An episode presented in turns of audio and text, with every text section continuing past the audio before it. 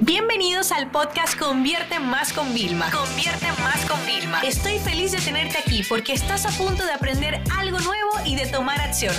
Así que prepárate para tu dosis diaria de estrategias, tácticas y herramientas para escalar tu negocio con fans, publicidad y contenidos. ¿Quién tiene mis clientes? Debería ser tu frase constante para entender dónde más tienes que estar y con quién tienes que colaborar. Y es que esa es la realidad de hoy en día. Muchas veces pensamos que todo, todo, todo se asocia a pagar. Y la realidad es que no, la mayoría de, acciones que, que, podemos hacer para conectar, para crear un impacto, pueden nacer de forma orgánica, aunque luego sean impulsadas de forma pagada. Con esto que te quiero decir, piensa, ¿quién tiene mis clientes? ¿Ok? Imagínate que tú eres un supermercado ¿Quién tiene tus clientes? Una persona que suele ir al supermercado, ¿dónde más va?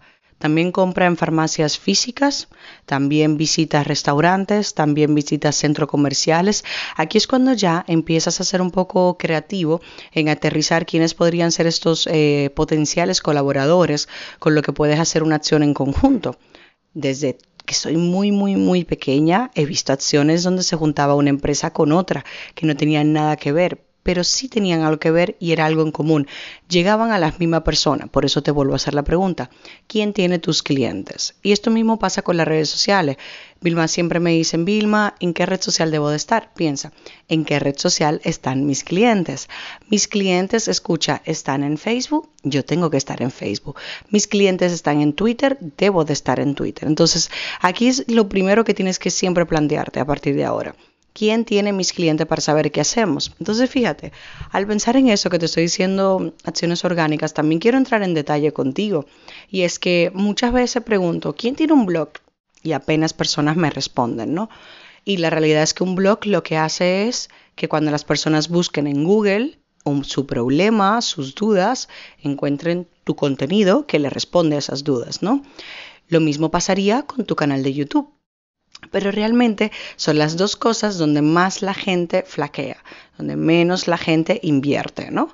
No, porque eso es a largo plazo. Bueno, a largo plazo, pero vamos a decir, ok, entre YouTube y tu blog, es más a corto plazo que funcione en YouTube, por supuesto.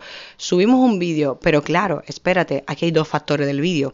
Uno, el título responde a la duda, se está buscando exactamente como la gente buscaría, porque es tan sencillo como comenzar a hacer búsquedas en YouTube ¿vale? Número dos, el contenido que voy a dar dentro realmente es de calidad, no es ni demasiado corto ni demasiado largo. estos son el tipo de cosas que te pueden ayudar, ¿no? Y luego a nivel del blog, tú no tienes un blog. Si entras en, te lo voy a decir tal cual como se lee, Medium, o sea, Medium en inglés, ¿vale? .com, puedes crear un blog. Pero es que no solo eso, déjame decirte, nosotros tenemos una estrategia diseñada donde cuando yo quiero que una palabra clave en concreto eh, yo competir conmigo misma, porque al final ustedes saben lo que yo pienso de los competidores. Uno tiene que competir con uno mismo constantemente. Entonces yo digo, bien, tengo mi página web, tengo mi blog, tengo mis redes sociales. ¿Cómo compito conmigo misma?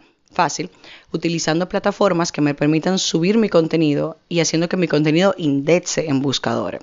Déjame explicarte eso un poquito más en detalle. Yo en Vilma Núñez, subo un artículo de, ah, ¿Cómo funciona la segmentación? Perfecto. Y ya ese artículo se pone y se va a ir posicionando y aparece ya en la página número uno.